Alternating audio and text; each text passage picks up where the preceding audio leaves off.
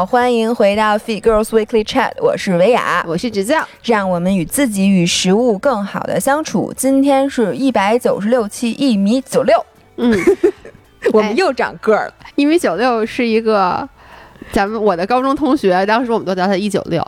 哎，我不好意思啊，在开始之前我知道你要讲那个骑车的事儿，但我真的最近开始开扫飞风暴了。不是，是刚才那个我一打开。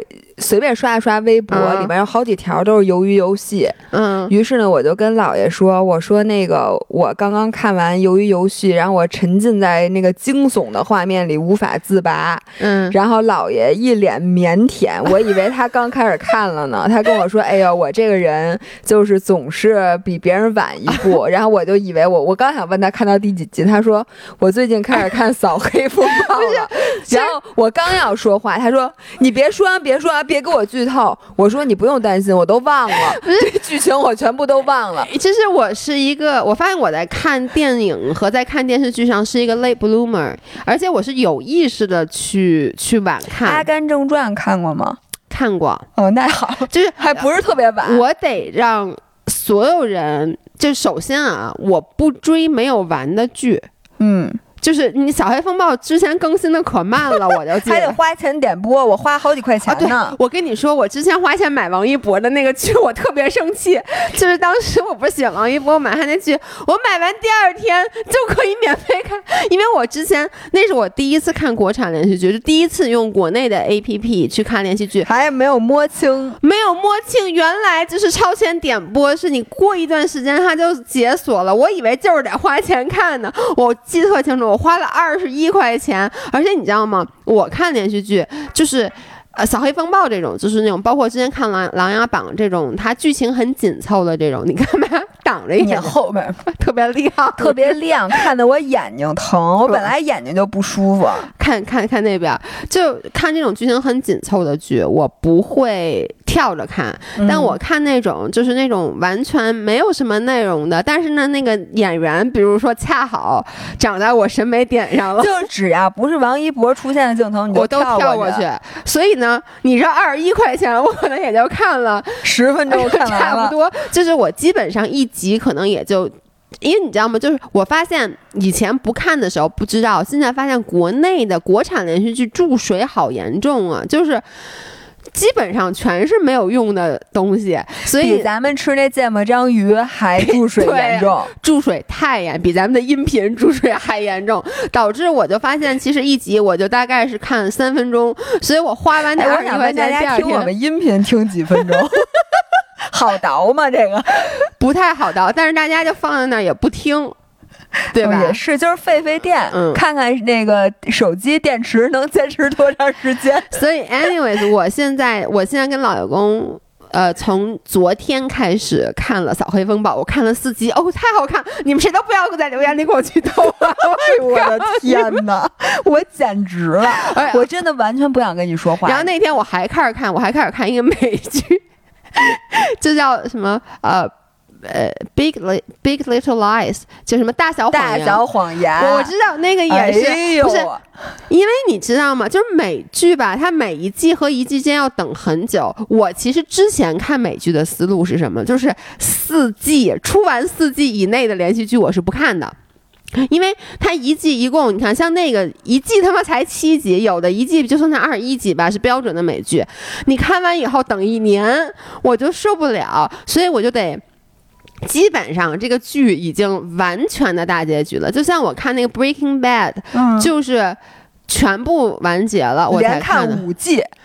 对，而且大概是在可能三天之内就看完了。就是我我喜欢这种，我发现跟我吃东西一样。哇塞，他们 says a lot about me。就是我发现真的是，我吃东西也是。哎，我吃东西也是。你看啊，我我看剧跟吃东西也一样。我喜欢怎么看呢？星期一看 visual，星期二看鱿鱼游戏。我简直不能接受。那你就你就得。一起一口气坐在那儿全看完啊！我觉得那个呀，让我的幸福感很低。就是如果一部剧，我就会开始炸着，我说：“哎呦，这个第三集编的不好，没有前两集有意思。”然后再往下看呢，我就觉得就好像你吃第一个冰激凌你是很幸福的，在吃第二个的时候你就会幸福感减低，再吃第三个就非常减低。嗯，我喜欢追新剧，连着追好几个，然后每天都看一个，今天看看这个第二集，明天看看那第二集，后天看第二集。有的时候呢，我确实会把这些剧情混在一起，说哎这个人。哎，这哎是哪里头的人来着？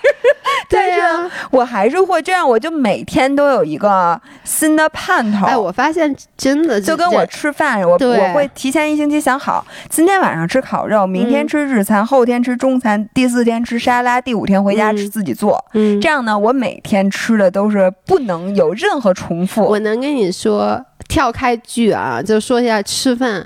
我已经吃那个三文鱼还有虾，就这两个东西，我已经连着吃了一个礼拜了，而且口味调味是一样的。因为我最近都调了一个汁儿，发明了一个特别不是发明啊，就是我自己调调调调调，也借助了一些 recipe，我调了一个非常非常好吃的那个，就是叫什么蒜香蜂蜜汁。嗯，然后呢，我就开始用它。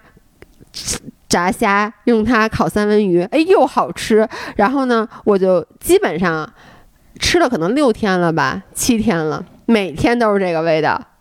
就是我我看剧是一样的，我必须得我我非常同意你说的，就是如果这个剧你每次只看一集，你其实是舍不得快进的，你会很仔细的看。然后像我有时候，哎呀，我都记得我。就当时看王一博那连续剧，他五十多集吧。但你知道我又是一个心急的人，我就为了把它看完，我就晚上熬夜熬到四点多。而且就是你看到后来，你就想怎么还不完呢？你就想让它赶紧完，这样我就可以睡觉了。对，而且你到后面其实你状态就不好了。然后他演的东西呢，你也没有百分之百的去理解、去体会。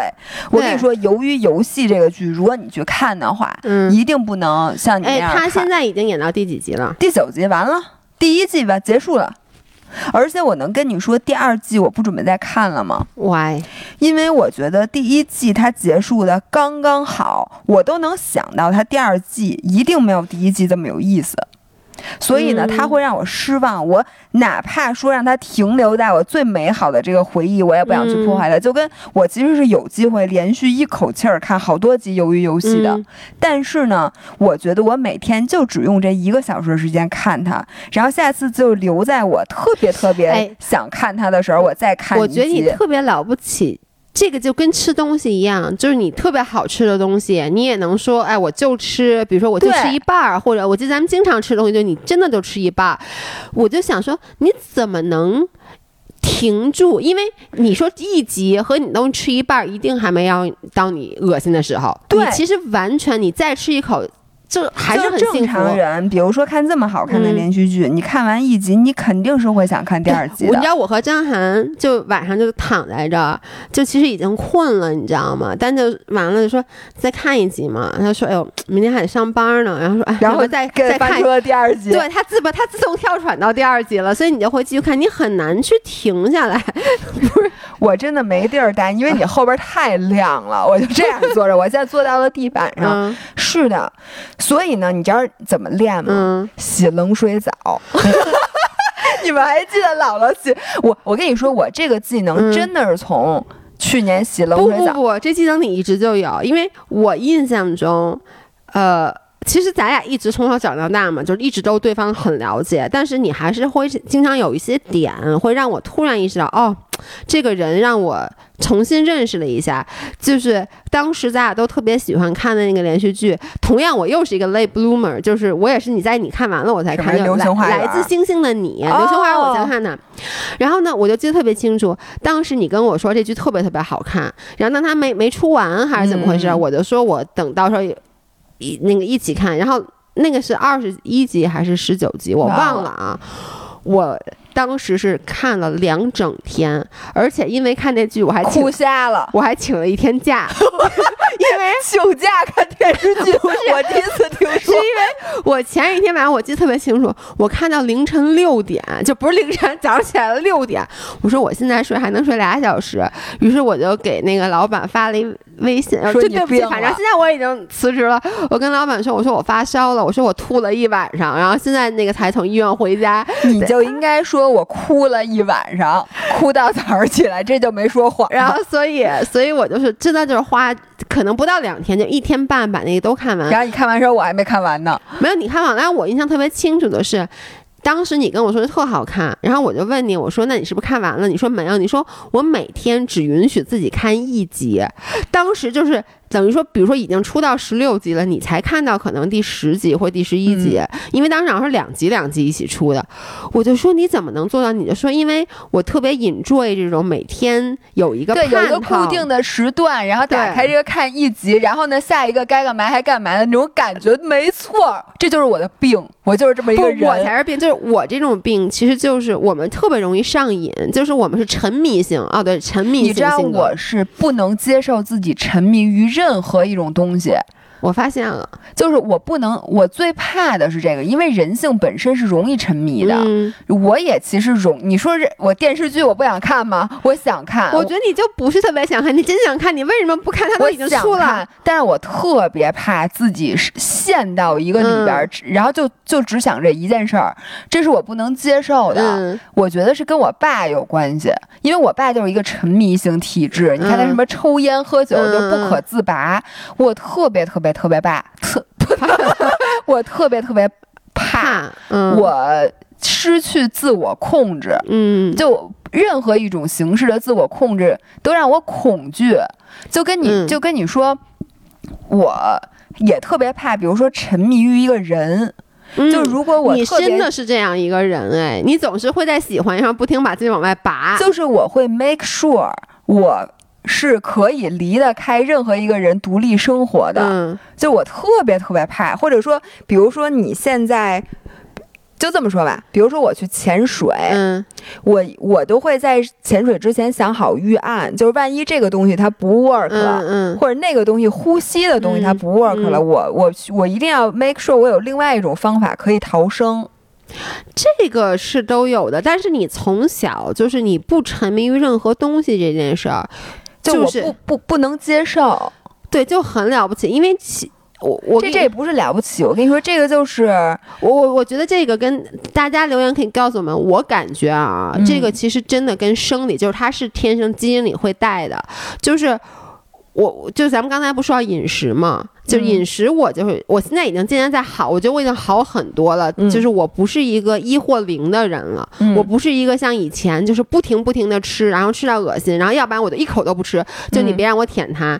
但是连续剧，我现在还是，就是为什么？你看我很少看连续剧。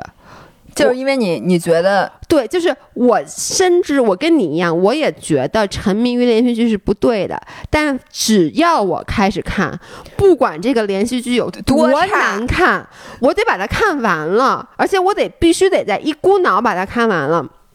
所以就是我很害怕。就举一个例子，就是我那个。十一出去玩儿，出去玩儿的时候，不就你知道每天晚上，就我带我爸妈又没法弄特别激烈的活动，所以很多时候其实你就在酒店休息。你在酒店待着，你我也没带电脑，其实我也没没什么工作可干。我说我干嘛呢？我说那我没办法，那个就看个连续剧吧。我就看了一个，我现在得说，其实还挺好看。啥呀？就是一个爱情连续剧，叫什么来着？就是那个迪丽热巴和那个那个一个男的演我演的呗。啊，你知道吗？哎，你知道，哎，我没跟你讲过这著名的搞笑的故事吗？这在哦，我没跟你讲过。去年我跟你讲，人家说你像张曼玉，我都忍了。迪丽热巴，我不是我大姨妈说的。我还跟你讲，我大姨妈对我有多好，就是去年春节的时候。迪丽热巴上了春节晚会，唱歌。我知道这件事儿，他指着迪丽热巴说：“这跟我们家妞子长得特像，是吗？”不是像，是一模一样。就是当时特别特别搞笑，就是全家人，你想我们家有多少人？二三十口子围绕在电视机前，左三圈，里三层，外三层，所有人都嗑着瓜子儿看迪丽热巴和几个其他的女明星在唱歌。然后他最开始是一个大全镜头，然后开始分别给特写，照到迪丽。热巴的时候，我大姨妈突然指着那屏幕说：“这跟我们家妞妞长得一样啊！那 你们俩怎么长得一样？我的天哪！我当时那嘴张的，这我真的不太能接受。我没给我，我对我大姨妈确实不错，但是那会儿也没有别人。然后大姨妈说，然后大家都不知所措，然后就不知道该说些什么。我妈就说。哪儿像啊？我说大姨妈，你是不是该配眼镜了？然后这个时候大家就记深深的记住了这句话。然后从此之后，只要有人说迪丽热巴，我就说大姨妈说那就是我本人，那就是你本人演的。对，我本人演的。我以前是分不清这些四个字儿四个字儿明星的，你记不记得？古力娜扎，对，还有一个阿阿里巴巴，对，阿里巴巴，还有一个就是那个爱因斯坦，对，没有那个谁喜欢那个，就是那个那个。易烊千玺，易烊千玺是男的，我知道。阿里巴巴也是男的。那那那那那那 欧阳娜娜，对对对对对，就是我发现我看了一个连续剧以后，我就会知道。反正现在我知道迪丽热巴长什么样了，跟我一样吗？非常负责的说。我觉得你还是比较像张曼玉。我发现你真的现在一点脸都不要。张曼玉，人家能同意吗？你还记得那个谁？就当时说你像张曼玉的那个人，嗯，他每次问我就有时候我们俩还能见着他问我说：“哎，曼玉在哪？曼玉现在怎么样？”不止他一个，还有咱们肚皮舞的老师也管我叫曼玉，现在还管我叫曼玉呢。对，那个反正我就看那么一个连续剧，那个连续剧是一个爱情连续剧，你能理解吗？但是我必须得说啊，迪丽热巴演的肯定是爱情，对，但确实。就是怎么说呢？我我觉得不难看，因为我我可能看那个国产连续剧看比较少，所以我觉得不难看。然后呢？但是我真的就是，它是二十多集。我特意为什么我看那部剧，是因为现在所有国产连续剧动辄就四五十集，那是我看到的那屏里面集数最少的。我就说我就看这个，因为我就深知我是一个什么样的人。然后我就看那个，我就记得。你先想一下，我有多长时间在选择一个合适的集数？对，我想的是，我得在出去玩之前把这个剧结束。对，因为我觉得回来我不回来不特忙嘛，我就说我绝对不能把这个连续剧带回我的正常的生活当中。就为了把那个剧在那边看完，最后一天那天晚上我没睡觉，看到四点半，然后结果放假比平时还累，就特别累。因为你想，我第二天还得起来出去玩呢，你知道吗？能想象在旅游的时候，你他妈看一连续剧看到四点半？但就就是我说，就是然后回来以后，我就再没有看过任何连续剧。就是我深知我不能看，那为什么《扫黑风暴》我看？是因为我跟那个老爷公说好了，这个咱俩一起看。就我绝对不优于他先看，那这样子的话，就是说，这样他出差的时候你是不会看的，而且就是他，因为他每天晚上他第二天早上得七点钟起床，他得上班，所以他不可能看特别晚，而且他晚上回来也晚，所以就每天也就看个三集，我觉得三集？这么长，一集不就三十多分钟吗？那那连续剧，天哪，好吧，反正那我可以讲我自行车的故事啊，讲吧，因为我在这里特别，哎呦。我上一集的时候忘了，我本来是想呼吁一下，如果因为有一粉丝给咱们留言说有他在某一个骑行群里看到有人捡到了一个 GoPro，嗯，我本来想在上集呼吁一下，能不能让他还给我的，结果现在一猛的扎到了周五。甭管是不是我，也可以还给我吧。反正我丢了一个，你还给我一个。我那个是 GoPro Nine，如果还给我一 GoPro 十，我也就勉强接受了，我就不用再买新的了。好，那我给大家讲一下千岛湖骑行。嗯，因为你知道吗？我这次去骑车呀，我发现人这新鲜劲儿啊是有限的。嗯，就是我第一次比环千赛是去年。对啊，我还记得我去年第一次。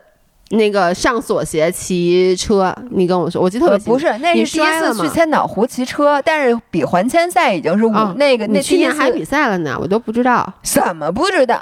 你我去年十月份的环千赛，你哭是你哭了那次吗？不，我哭的那次是去年五月我第一次骑车，那我十月份我真的印象不深了啊，真的呀，我就记得你哭了那次啊，我哭了那是去年五月，是我自己骑的环千岛湖。嗯，然后那个是我第一次上这辆去左去年那辆黑色的车，也是第一次上锁鞋，就骑了一百多公里，然后把我自己给骑哭了。嗯，然后去年十月呢，是我第一次参加环千岛湖的自行车比赛。这个自行车比赛呢，是中国比较老的老牌的自行车比赛，它已经办了，今年是第十五届。你想，它已经十五年了哦，那真的很老了。对，而且呢，环千赛，因为你知道自行车吧，像北京的赛事，很很少有全封闭的路段。因为北京封路太难了，而且自行车比赛它就几千人参加，不像跑马，它政府没有那么重视，就没有人愿意配合你封路。而且你跑马，你最多也就四十公里，自行车你动辄几百封一百多公里的路，对，确实也很难封，而且它赚不回票价，因为你说你一个人交一二百块钱，就几千个人，然后封一百多公里的路，然后还要给你在这么长的公里数里提供救援啊、补给，而且自行车又危险，它不像跑马，你最多可能就是你个人身体的问题，有人猝死什么，这都是没办法的。但是自行车你摔车，就所有人都骨折，这种就很危险。所以就自行车比赛，现在中国就办的非常少。所以环千赛呢，它又是全程封闭的路段，而且千岛湖又很漂亮。嗯，对。然后一百四十公里这个距离呢？它就是比较适中，它又不算很短，嗯，它又不是特别长，对，所以呢，就非常适合我这样的人参加。于是呢，我去年参加，其实我提前一个月我就开始激动了，因为那是我，哎，这是我第二个自行车比赛，第一个是九月份，但是呢，就是第一次参加大型比赛，就是跃跃欲试，特别特别激动。这次呢，因为我的兴奋点，我这个人太。是你知道就好，你知道就好，而且你很容易就失去新鲜劲儿。没错，然后我今年所有的新新鲜劲儿全都在阳朔上。对，我为什么要报这个自行车比赛呢？就是因为我想以赛代练，嗯嗯，来让我去更好的准备阳朔，因为阳朔是骑九十公里车，这一百四正好当最最最长的一个长距离了，以至于呢我出发之前，我甚至都忘了续酒店。因为我本来只订了一晚，但其实我要住两晚，我要续住，我都忘了。嗯，然后在高铁上，我一闭眼，想起我明天就要比赛了，因为我是周六才走，他是周日比赛嘛，我都不敢想。嗯，就我闭上眼睛都无法 picture，我第二天早上起来那么老早起来就要去骑，五点多起，就这么早啊？那比赛你可不都得这么早吗？我都不不能想，我当时就想，哎呦，看个连续剧直接就去跑，直接就 去对，没错，你看完连续剧就直接得出发了，对，然后我都无法想象，然后到。当天晚上还下大雨，那天下一整天大雨，我去领补给。你知道这个自行车比赛跟那个跑马，嗯，有多大差距吗？就跑马，人家一般都是在一个大展馆里，锣鼓喧天，旁边都是站赞助商，然后你去领号码牌儿，旁边会有一大堆的那个装备的展商，你还可以去逛一逛博览会，出来有很多地方可以照相，然后那个气氛之浓郁，就你觉得特兴奋，嗯。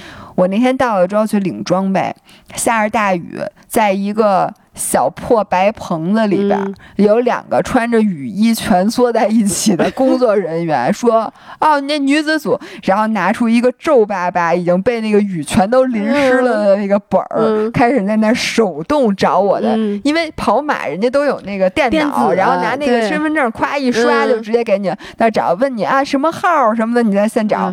然后在那皱巴巴的已经被水全都弄湿了那本儿上签了一个字。然后这时候他指了。旁边那摊儿，那里面摆着两种饮料，一种是农夫山泉的什么茶，就那茉莉花茶；一种是一个燕麦奶。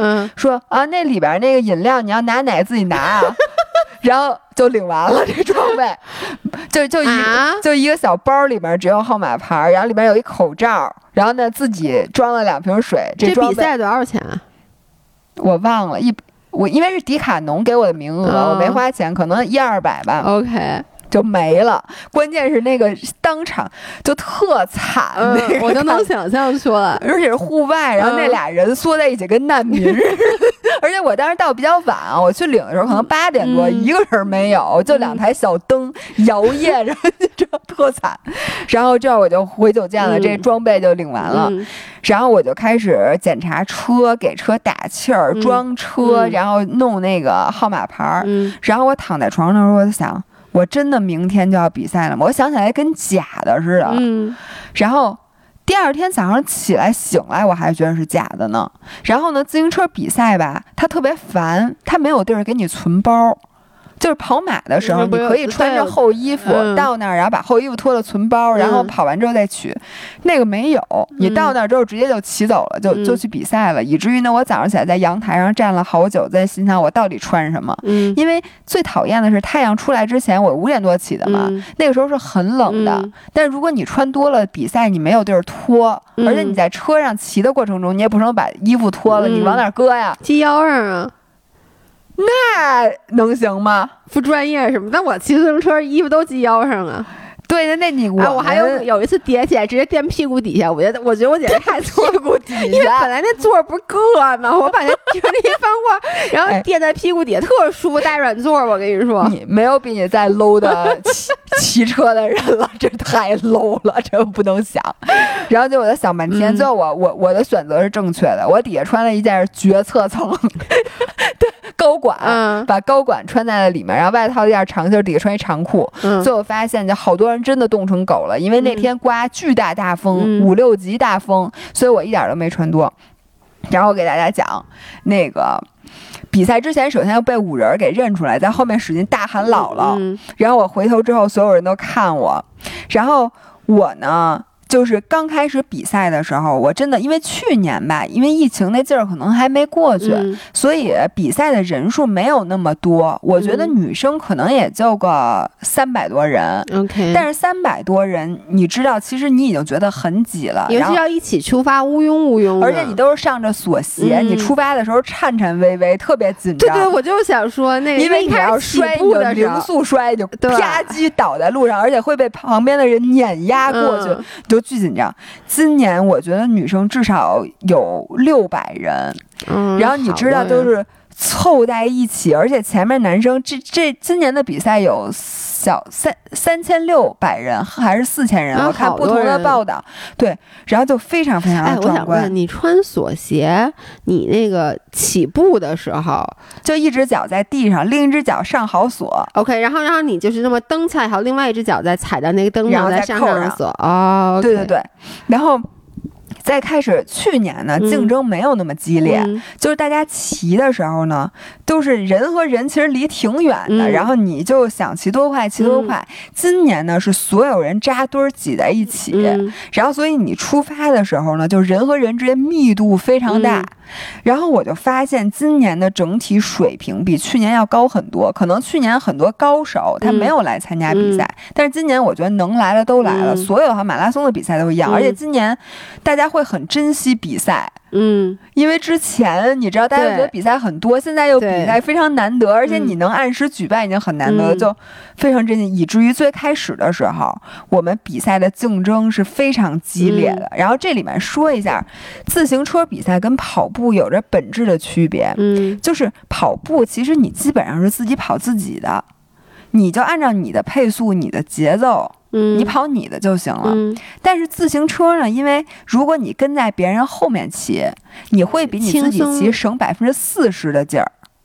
有吗？百分之四十百分之四十，就是公路车，啊因为公路你骑得越快，你的风阻是越大的。OK，所以有可能，比如说你自己骑，嗯你一百四十瓦，可能只能骑到三十公里每小时。嗯但是如果你跟别人骑，你就能速度能到三十三或者三十四，就能差这么多。嗯以至于呢，自行车比赛是一个即时战略游戏。嗯你想啊，你一共就是这么多劲儿，嗯对吧？然后你最开始，但如果就是前方有人骑得很快，嗯。你是可以迅速的骑非常非常快，比如超过你的功率，嗯。你先跟上它，嗯，只要你吸住它的尾巴，嗯，你就可以一下省很多劲儿。他帮你挡风，那你得跟他正对着，对吗？你稍微你在它后头，哦，因为你知道我手眼协调能力特别差，我觉得这件事好难呢。你跟他对齐了，因为要我呃不用对特别齐，因为它你想它是前面一个尖、嗯尖子破风，它后面是伞状的。哦，你只需要在它前面，你是可以非常明显的感觉到你有没有蹭到它的风的，因为你一旦吸到它的尾巴，嗯你就会觉得一下就省劲儿了。哦真的但是你追它的过程嗯特别累，非常累，你需要，所以呢，你 你这个我我不是骑了四个多小时吗？嗯四个多小时你一点喘息的机会都没有，因为你一直在想不，上厕所呀？我四个多小时除了下来安掉的的链子，我就没停过车。那正常人停吗？这个不补给吗？四个多小时不吃东西，好饿呀！吃啊，就是你的补给是都带在你身上的，你的水也是在车上的。然后你吃东西的时候，你就掏你的后兜。那你只能吃胶那种东西，你没法吃包子。你想吃？不是方便面？不是 因为跑步，不是你跟我说吃特好，还有什么？我记得四川还有什么串串什么之类的。但是那些都是给休闲组的大哥准备的。但你至少能吃个什么？我记得能吃个什么面包啊什么之类。这你就只能喝胶了。面包可以吃啊，你还可以吃三明治呢。你只要能塞在兜里的东西，你你都能吃。我我是一个无法在运动过程中吃东西的人，就是我的智商吧，就是下咽的动作和迈腿的动作，它得分开进行。我无法想象，比如说我一边骑车一边吃东西，我可能不会咽。我可能就我可能骑车的时候 吃东西，不是可能从鼻面喘出来。你下回在家骑动感单单车的时候，你练练。你能想象吗？就是因为比如你你得往下咽，然后你就忘了，然后你一喘气儿，比如你吃面包就从鼻子里面喷出来了。哎，你下回给我录一视频，你让我见识见。我无法，我真的无法想象。就是你下回骑骑你们家的单车的时候，你练练。你别说别的了，就是那天好像谁说我，就是我吃一蛋白。棒，我都不能，就是在快速走，就我吃太慢，我得先停在路边把它给吃了。是谁？哎，哎，不是。咱们确实是一个学校毕业，不是？而且你，我突然想到一件特别搞笑的事，就是你以前说我，我发现我无法同时干好的，就我 multitask 能力特别差。因为有一次，我记得我打电话，我就站在那儿打，你说走啊，我说我打电话呢，然后你就特别惊奇的看着我说，你打的又不是座机。哦，对，哎，有有有，对不对？有有有这事儿，有这事儿，特清楚。然后当时你说你打又不是座机，你干嘛不能走？我突然意识到，对呀，为什么我不能走？但我走了两步，发现我都不会说话。就我打电话，我就只能站在那儿打。因为你走路，你你不还得想着迈腿吗？你走路 你别一顺儿了，是不是？所以我就我就觉得，如果是我跑步啊，或者骑车什么的。就参加这种比赛，我肯定，比如我吃补给，我得停下来站在那儿吃，我不能说我我拿着呢，我一边跑步一边吃。我跟你说好，你别说那个什么下来吃补给啊，好多人就是骑车的分两种，一种是认真比赛的，还有就每个比赛都这样，还有一派是休闲骑的，什么停路边大家一起照相啊，然后坐在路边野餐啊、聊天啊，然后。我比赛出发的时候，还有好多人商量自己在哪个退赛点退赛呢？先研究一下地图，因为人家压根儿就没打算骑完啊，人可能想再找一风景好的地儿，就吃顿好的，拍点照就骑过去。对，然后然后人家就有那个退赛车拉着你，不就回来了？挺好的，你骑个五六十公里不挺好的吗？就有有这样的。但是我这个不是认真比赛嘛，所以呢，就然后最开始的时候，就是你的及时战略，就是你一直要想，嗯，你跟着谁骑，像。我呀，就是人家骑的好的人，人家有单飞的能力，就是说他自己按照自己的功率骑，他不需要省劲儿。嗯，但像我呢，骑这么长距离，我到最后一定没劲儿了。但是我用同样的体力，怎么能最快呢？你肯定是要跟风。男的和女的是分开的吗？分开的，但是我们会一路向前追，先追到男子组，男子组比我们早发枪五分钟，先追上男的，然后再跟着人家骑。这个时候呢，你们的姥姥就是一个墙头草，我永远在骑驴找马。马就是你知道吗？能被我追上的男的都是骑的比较慢的，因为人家骑的快的本来就比我快。你说我怎么能追上呢？追击问题，所以我能追上的人一般都骑的不咋地。但是我又需要依附于一位大王，因为我是不可能自己在前面单独训练不就没劲儿了吗？所以我就在不停的挑选，我到底跟着谁。然后我一般都是先跟着这个人骑骑骑，真是渣女！哎，我这我想说，你真的是就是从你的这个运动战略，又可以看出你的人生战略来了。天哪！骑驴找马，骑驴找马这词儿我第一次听说，就是你教我的。我跟你说，自行车真的需要骑驴找马。当时我刚跟姥爷跟我好的时候，你不是还跟我说吗？你说没事儿，你就骑驴找马。你他个子比较高，你先骑着来看能不能找着马。最后我自己然后能力不。行，没找着，还骑在这驴脖子上呢。那个把驴都骑成老驴了，还没找着马呢。对，然后我就我真的觉得，我当时骑车我都想笑。嗯，就我对一个人的这个看的眼光是非常准的，你知道吗？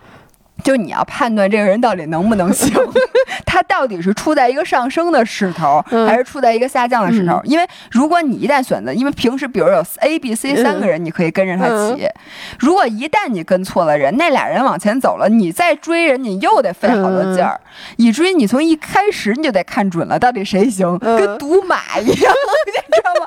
于是我就从各方位判断这个人。首先，先看这人的身材，再看这个人的表情。然后呢，再看看他到底骑的什么车，嗯，然后呢，你还能看很多的这个细节，比如他的动作，嗯，然后有时候你还会跟这人说两句话，判断一下。你们骑自行车还能说话呢？你记不记得当时跑步的时候，你一开始让我跟你聊天，我就觉得不可思议，我容易咬舌头，是吧？不是，就就你们怎么做到的？我连电话都没法一边走一边打，然后你会。你会看看他看不看你，或者你要判断这个人的心态。他呢是说就是掉队了，刚才掉链子了，像我一样，然后现在正在往前追赶，这样的人你就是最好跟着他的，对吧？因为他是也是想好好骑的，他会加速。对，然后还有一些人呢，是他就没想好好骑，人家就是来拍照的。那这样的人你就不要跟着他，他可能会越骑越慢。所以呢，我就一直。你知道什么叫墙头草吗？就是我明明跟着这个人吧，先跟着看看，哎，旁边又上来。而且你你是那种跟不跟他，跟不跟他，哎呦，跟着，然后你就一直在判断，你在他后面的时候一直在判断这人行不行，你行不行？就跟你开车并线似的，有时候并到这边了，就觉得这边快，并不并，哎，并过去，刚过去发现那边又快了，然后你又并过来，然后没错。但是呢，不一样的是，你不用担心这车没油了，嗯，但是你会担心你自己，如果你一旦没跟对队伍，你在这儿消耗了太大，或者你已经。这段时间骑太慢了，你之后再想追人家快的就越来越追不上了。所以我这四个小时基本上前面一直在想这事儿，嗯，以至于呢，我当时丢 GoPro 是怎么丢的？首先呢，我跟大家说，如果你骑车或者不论你干什么，你在尤其是骑车，你的 GoPro 一定要拧紧。我是那个那个拧的那个，我没检查车头。OK，然后我那 GoPro 为什么会掉丢呢？是因为我老掰它。那 GoPro 它不只有一个镜头吗？你我有时候想让它照我，嗯，有时候想让它照外边，我就得一会儿往上，一会儿往下，一会儿往上，一会儿往下。然后拧了几次之后，在我跟在大集团刚找到一个合适的人家的时候，啪叽的就飞出去了，眼瞅着飞出去的。对。但是呢，飞出去的时候我不敢停，嗯，因为我当时在一个一列小伙，就是一个大组车队里边，嗯，我一旦停了，我后面人都得摔，嗯，包括我，嗯，因为你想，没有人能反应过来，在这种很快的速度之下，对你刚跟我说你骑特别快，你说完那速度，我我我身子都打一激灵。我跟你说，我最开始真的平路的时候，我一看。可能有点微下坡，我们都骑到五十多了那个速度。因为你知道我滑雪，我觉得可能最快我也就滑滑个五十多，就下坡的时候。对对，然后我们后来那个真正的下坡的时候，我们的速度到了多少？反正呃六七十肯定是有的。反正就是非常，所以在那个你不是说千岛湖没坡吗？你看看不攻自破，哎，我是一个逻辑多么思维多么紧缜密的人，你看我立刻就发现了。我跟你讲啊，你看下坡能到六十，这坡好大呀，全是下坡没上的，上坡没感觉，一会儿怎么又下坡？怎么又下坡？然后呢，我就一直在骑驴找马。你知道这个骑驴找马的游戏特别有意思。因为呢，你不光是在运动，嗯，你是在看人，在相亲，真的是在相亲，这可比相亲重要多了。因为呢，相亲它。你不耗费，你没有消哦，你消耗了自己的时间，嗯，哎，那这也这真的跟相亲一模一样，所以你需要无时无刻不在判断这个即时战略。只不过你不选择不跟他了之后，你不会有什么罪恶的感觉，你们也没有什么分手的成本，你们也没有一个契约，说我我跟你啊，行，那你就跟着我，对，基本上是没有的。但是呢，反正就这一路都特别有意思。然后我这回。当然了，在我找到第一个好人家的，哎，好人，第二个好人家，第二个我满意的这个好人家的时候，我掉了链子，嗯，然后掉链子，我就被迫的下来。你掉链子是不是你跟我说的？就是你变速的时候，什么没有使劲蹬还是什么？是我特别傻，嗯我在坡顶的时候、嗯要把它变成大盘去下坡，嗯，我其实已经变成大盘了，但是呢，因为我骑得太快了，嗯然后我的车是爬坡架，所以呢，在下坡的时候你蹬不上力，嗯你能理解吗？就是你蹬的时候发现它是空的，嗯然后我就想把它换得更重的，发现已经换不了了。嗯于是当时我就想，我是不是没有切回大盘？我就又切了一下，那时候我没有蹬，啊，然后发现哎不对，更蹬不动了，那是小盘。然后我再又想切回大盘的时候，链子就掉了，嗯，反正就是没弄好，我就被迫要下来安链子，发现我的好人家没有等我，是他的问题，是他的问题，然后他就走了，以至于我后面呢就越找越差，真的是越找越差。最后呢，发现我竟然变成好人家了。我一回头，后边跟好几个大哥，然后我真的你这弱小的肩膀，这么窄的肩膀，啊，面你说几个大哥我能给大哥破风吗？大哥就不孜孜不倦的跟着我，我就觉得一个男生能做到这个，就有点跟吃软饭一样，你能理解吗？让一个女生在前面破风，就死活不到前面来带，你能理解吗？因为谁第一个谁最累。嗯，那大哥就无论我骑得多慢，他都在我后边躲着。就是我找了好几个小白脸儿、老白脸儿，你能懂那你种感觉？可能还没人家一半儿宽呢，但就是不上了。就是不上，因为他们可能都累得不行了。嗯然后反正就那样，嗯，坚坚持到了那个终点，嗯，第几名？六十六十四名。真厉害！呃这我我跟大家说啊，嗯首先并不厉害。我你知道我跟第你不三是说你不是说有什么多少人参加比赛？600百多人，六十四那那 first person 呃那个就是 top percentile 这算对吗？我来给你分析其他的一组数据啊。第一，我认为女子组的比赛完赛率非常低，好多人是去野餐的，像我这种对，心态。然后就可能有些人就压根儿没有骑完，嗯所以这些人就不咱不不算嗯成绩了啊。然后其次是我跟第三十名嗯差半个小时。你能想象吗？我是四小时二十四分钟完赛，嗯第三十名是三小时五五十几分完赛。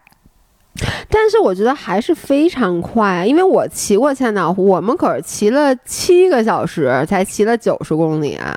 你不是没没有马也没有驴，而且你骑的车也不是我们的车吗？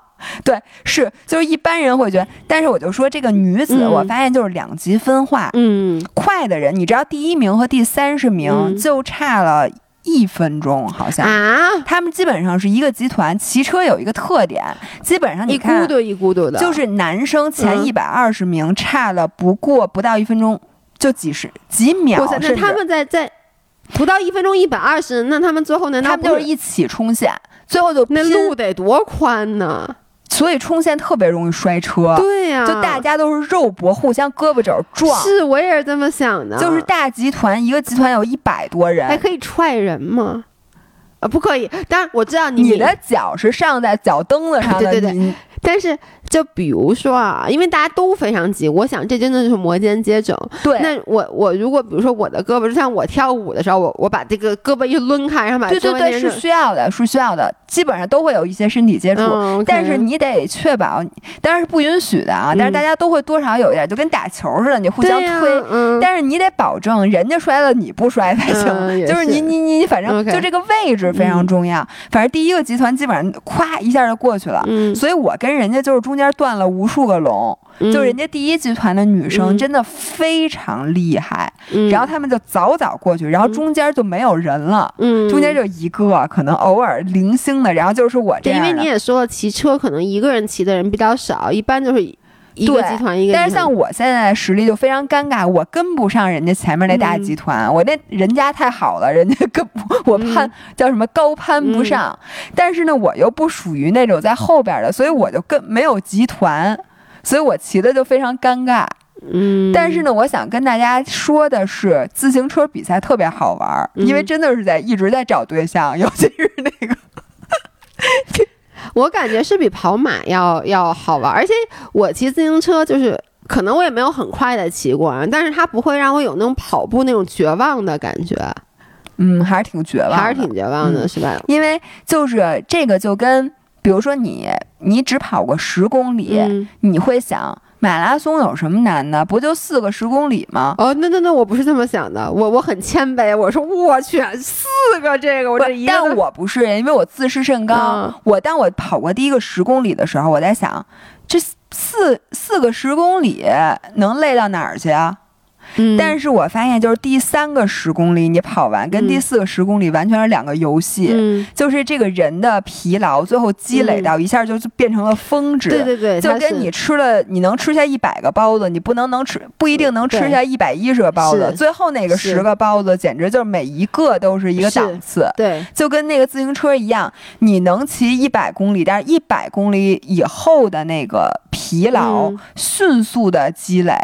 然后以至于你在最后真的，我觉得还是绝望的。你要是说我今天不着急，我慢慢骑，我觉得可能还对我没有那种拼命骑过车，只能说对。但是我觉得那个对我来讲更绝望。你看我在青海湖。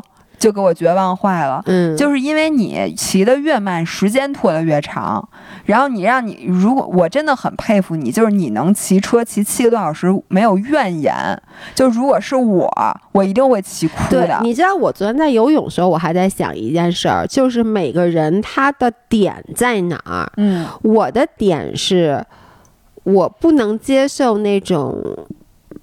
比较高强度，哪怕是短暂的痛苦。但是你不是喜欢做 burpees 吗？burpees 我也能做好多，就是我从来没有拿全力做过 burpees。你知道，我后来就发现一个问题，因为现在咱表不是能监测心率吗？我就没有进入过第三心率系，就是第三法，我永远都是在第二。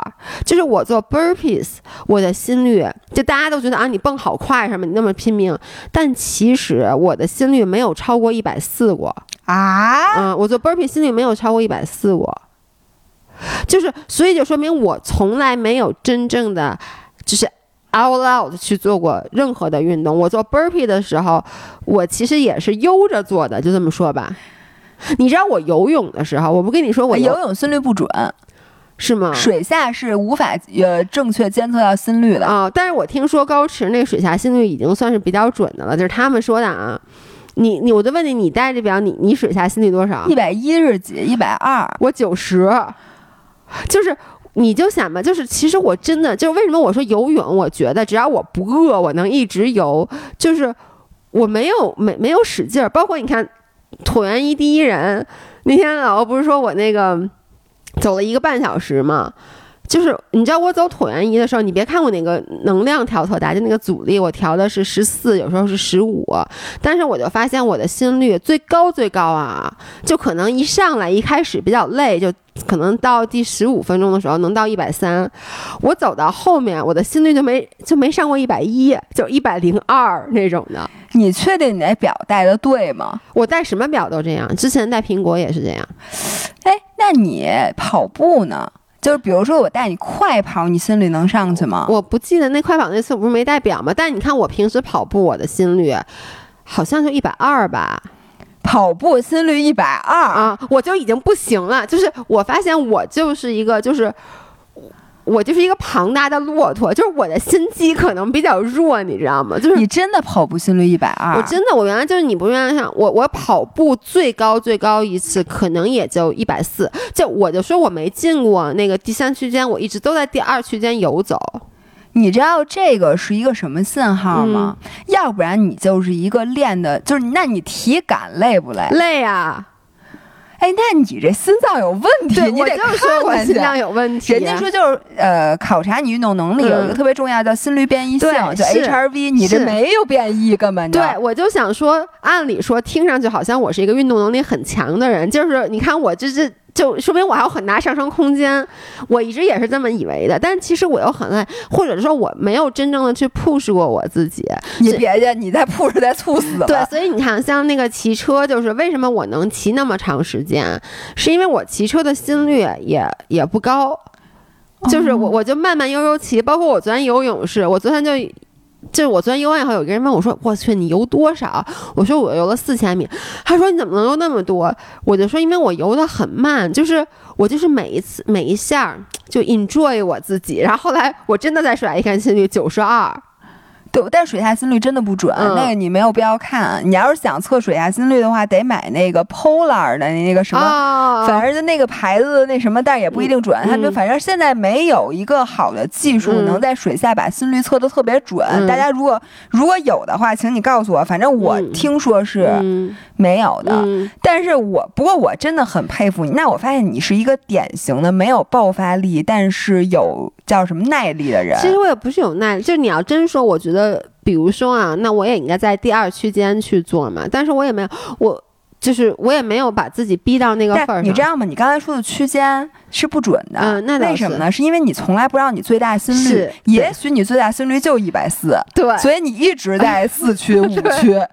也有可能。就是你知道，我原来佳明的那个小伙伴儿就跟我说，大多数人戴智能手表都没有用到它真正该用的地方。嗯。就是因为你戴手表，比如说你分析那些数据，它都是基于你最大心率来。给你算百分比的，但是如果你从来不知道你的最大心率，那一切的这个参考都不是最大心率现在都是拿那个公式算出来的嘛？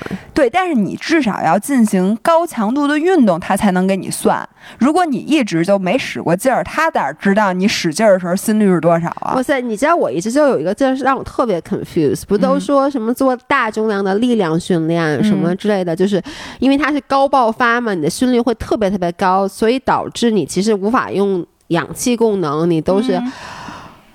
我原来硬拉拉挺重的吧，拉六十五公斤的时候，我记得当时戴苹果那表，就心率就一百三，一百二十多，一百三。所以，然后你知道吗？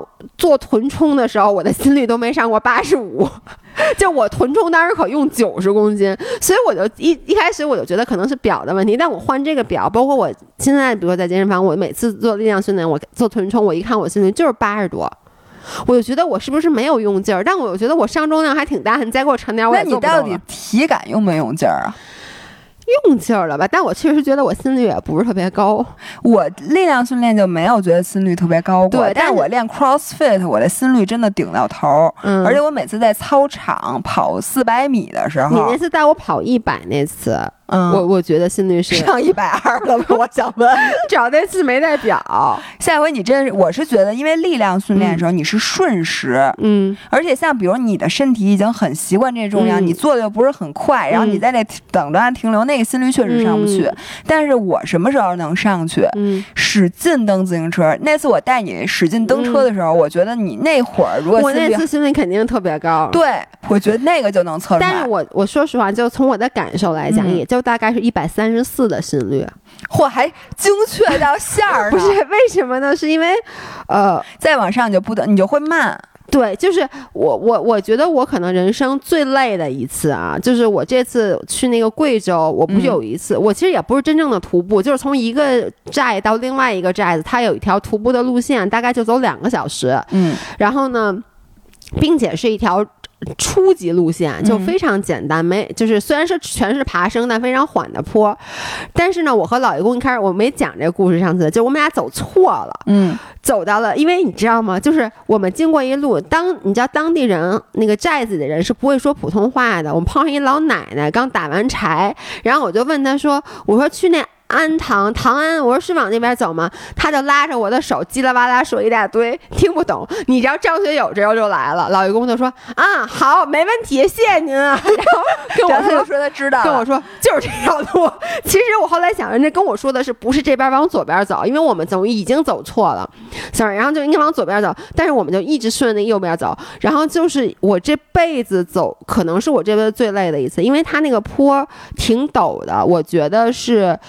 呃，就跑步机可能最陡那坡，但是呢，我又听说这是一条初级路线，我就以为这个坡很短，嗯，我就想让他赶紧跑过去，所以我们就在那跑。当时我这两天天特别的热，当时我觉得我的眼前都发黑了，就是上气儿不接下气儿，根本就没有下上气儿，只有下气儿，只有下气儿，就是那种我当时真的那个，你知道有那个，你就说你喘气喘息是什么样的吧。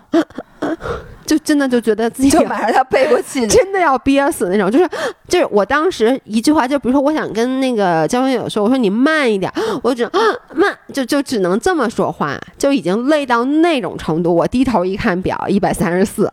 那这时候你还能再快吗？我觉得我连站都站不住，不可能再快了。老伴儿，你真的该体检了。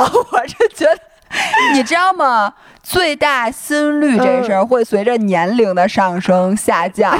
我将来最大心率变成你知道我的那个跑友，比如岁数比较大，他最大心率可能就一百六。我现在觉得你是不是心脏早衰？赶紧查查。所以当时我就，当时我真的就是要觉得我要晕过去了。然后幸好就我们在爬了大概二十分钟以后，遇到一人，那人会说普通话，然后我们问他是不是往这边走，他说你们俩走错了，然后还说你说你们俩这走上来的，因为那条路哈没有人走。人都是骑摩托车，因为特别陡，而且是一点平路都没有，就一直盘山，一直那种上坡。唉，我觉得你们俩能活着回来真是不容易啊！对，所以我们俩老干这种事儿。Anyways，就是我就现在在想，如果说你让我骑七公里、八公里，我能骑；但是如果你让我，就是你让我选啊。你慢慢悠悠的骑八公里，和你拼尽全速的去骑四公里，我肯定选第二个。什么八公里、四公里？八小时和四小时，和四小时。对，我觉得人和人差异特别大。像我也属于耐力型选手。然后你知道吗？就是非常悲哀的是，越年轻的人爆发力是越好的。嗯，他耐力可能相对来讲比较差。然后为什么铁三的运动都是从三十岁以后开始玩的？嗯，尤其是大铁，因为一般运动员的发展最开始人家比标铁，然后比半程大铁，然后最后比大铁，就是因为你越老，你的心率越顶不上去，嗯，你就没有办法比那些爆发力的，比如短跑，你看很少有特别老的吧？对。但是像马拉松，人家三十多岁正当年，嗯，所以呢，非常悲哀的是，以后咱们就要，比如说椭圆机马拉松的比赛啊 什么的，这种比赛就比较适合咱们这些老头人，对，都有，对。然后呢？这个这个时候我那个比赛就就比完了，然后我再吐槽一下千岛湖行吗？我上一次不是跟你们讲过，我说我觉得千岛湖特好吗？我我也觉得千岛湖挺好的呀。是，就是千岛湖呢是一个，如果你喜欢运动的话，嗯，你知道我现在还发现一新项目，滑皮划艇。就是早上起来，人家酒店有提供皮划艇晨练，你可以到那个湖里去划皮划艇。然后我你我要带上胶衣，我真的会下河去游泳的。那千岛湖那湖边上，我看没人管，你就往下跳就游就行了。骑车更别说了，然后散步、跑步都非常好。但我就想吐槽一点，千岛湖吃的简直太差了。我同意，就是它不是差，是。没有，不能更单一。哎，太对！我跟你讲啊，就是你发现你们酒店楼下全是餐厅，只卖一个东西——鱼头，然后只有两种风味儿，就是浓汤鱼头和剁椒鱼头两种。然后其他的不仅是鱼头一样，其他所有的菜都是一样的。呃，最好吃的就是那个有一个叫干菜玉米饼。就是它是把那个玉米饼弄成特别薄的脆片儿，压成那种脆片儿，然后炸一下，上面撒一些梅干菜，就那个东西跟你没吃过呀？我那次我我没吃过，我就吃过鱼头，我惊了，你没吃过，因为我以为所有去过千岛湖人都知道这菜，因为这菜是仅次于鱼头第二有名的菜。因为我都是在酒店吃的，酒店也有。我跟你说，最可怕的就是酒店的餐厅也是这几个菜。我就记呃，那我没印象了，反正我就记得吃的鱼头。好吧，你下回尝尝，我觉得那个，然后。就是我最崩溃的是，尤其是你去了好几天，你第一天那个鱼头你还觉得还行，但是那个鱼头说实话它没什么味儿，连我都觉得没味儿，因为我如此爱吃鱼的一个人，我都觉得不好吃。它是，我觉得它更多是香料，它是那个烹饪的味道，而不是没有味道。我觉得就是鱼，就是我觉得特咸。哦，咸可能有一点儿，但是呢，我这回没吃出咸，我就吃到最后就是满嘴都是鱼腥味儿，因为它那个你都觉得腥，那我觉得简直是的，而且到最后一天，你这次住哪个酒店啊？喜来登。哎，那我们上次也住喜来登啊。啊，现在餐一共俩餐厅，那个西餐厅是自助餐，嗯，对啊，然后那个中餐厅是一个粤菜餐厅，然后我说粤菜餐厅总有点粤菜吧？没有，是鱼头。一打开浓汤鱼头、干菜玉米片儿，我的妈呀，跟我在楼底下小馆子吃的一模一样。然后吃到骑车，就是我骑车的时候满嗓子眼儿都是鱼腥。你别说了，我有点恶心。然后问题是你骑完车之后，我说我一定要吃点别的。今天一搜附近点评西餐，一打开只有汤鱼头、肯德基和。连必胜客都没有，只有肯德基和星巴克。你说星巴克不错了，好吗？你也不能在星巴克吃饭啊！你吃啥？但是我觉得啊，这个可能是不是光国内，全世界的小地方的特色，就是小地方一般在这个地方，它就只有这一个吃的。就是我记得原来，比如说在加拿大的时候，我特别喜欢去一个小镇，那个。小镇去旅游，但最后阻止我去那个小镇旅游的原因就是那个小镇只有 fish and chips，就只有 fish and chips，因为那个地方它是湖。然后呢，我第一次去，我觉得哇塞，这个炸大白鱼是我吃过最好吃的鱼。但你想，你每天都吃那个，你就受不了了。然后我这次去贵州，为什么我就是吃的也，我就说不好。我上次其实说了嘛，就是全是那三样，酸汤鱼什么乱七八糟的。然后。就是，呃，我觉得最夸张的就跟千岛湖这一样，是我们去那个呃叫什么青岩古镇，嗯，我去过，你去过青岩古镇？青岩古镇那猪蹄儿，就是。我一点不夸张啊，就是那个古镇里面，如果说它里面有六十家餐厅，六十家餐厅全他妈是卖猪蹄儿的，没有一家餐厅是卖别的的，每一家都是猪蹄儿。其实我在青岩的时候，我当时还在拍 vlog，虽然最后我没有也没有剪，因为后面没有拍。我还记得我拍了这个镜头，就是我从一家。这个街头走到街尾，给大家录了一下，一共是二十七家餐厅，然后那个牌子都长一样，就是而且这名字都是廖家猪蹄儿、王家猪蹄儿、林家猪蹄儿，就每家都是一样的猪蹄儿，都是在外面卖。我爸说这可能是，我爸说他应该是一个大的猪蹄儿厂，每天早上给这些都卖一样的猪蹄儿。因为我们吃了两家，味道是一样的。我就觉得这就是散户之间这什么散户非理性的竞争的结果。就比如说你在千岛湖，你想开一个餐厅，嗯，你发现旁边的餐厅都是鱼头的时候，你就想大家来肯定想吃点当地特色了。然后我开一个，比如说卖卖卖西餐、卖披萨的，人家肯定不选我呀。觉得别人不选你，我现在觉得就是大家，因为他没有一个人站在一个高处。来想这个问题，对了，如果是我，我一定要在千岛湖开一个。什么精品咖啡，再加上一些，就跟这个越不一样越好。你就想吃鱼吃恶心的人想吃什么，然后你就赶紧卖。太对了，就是我们这一路，比如你让我，你问我爸我妈说你这一路吃哪顿饭吃最好，包括你问我问那个老爷公，我们是在那个镇远的时候，我们不是真的吃太烦了吗？最后我们吃了一家就酒店旁边的旁边的一家菜馆，然后那家菜馆是唯一一个，它就是家常小炒哦，对，然后我们。点了西红柿炒鸡蛋，然后点了什么梅菜扣肉，点了什么就是都是小炒菜。哇塞，那顿饭吃的那叫一高兴，就是没有火锅，没有一道菜是酸的，就都是甜的，对，都是咸的，对，都是正常的正常味道的菜。你那顿饭，我爸我妈吃了两碗米饭，你知道吗？就太高兴了，觉得然后那个西红柿炒鸡蛋，哎呦，简直太好吃了。对，所以我就真想。当然了，我也呼吁不了千岛湖给我给给给我成立一个吃别的的餐厅，但是我就想跟大家说，可能你如果去千岛湖待很多天的话，你真的有可能像我一样，最后是在高那个什么高铁站满处找什么肯德基，然后就是一口鱼都不想再吃了那种。是的，对，咱们今天的时间好像也差不多，也差不多了。那得，那我本来想跟大家想说说那个。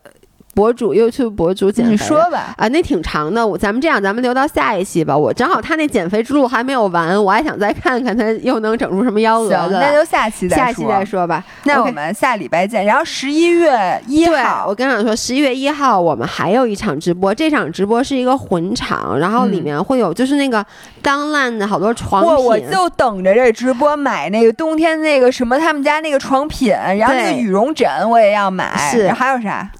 呃，还有各种吃的，然后呢，可能会上一个叉 B 的羽绒服。他刚才反正就是，这是双十一之前我们最后一场，里边有很多就是双十一比较精华的优惠都在里面，所以大家不要错过。OK，那就这样，我们下周再见，拜拜，拜拜。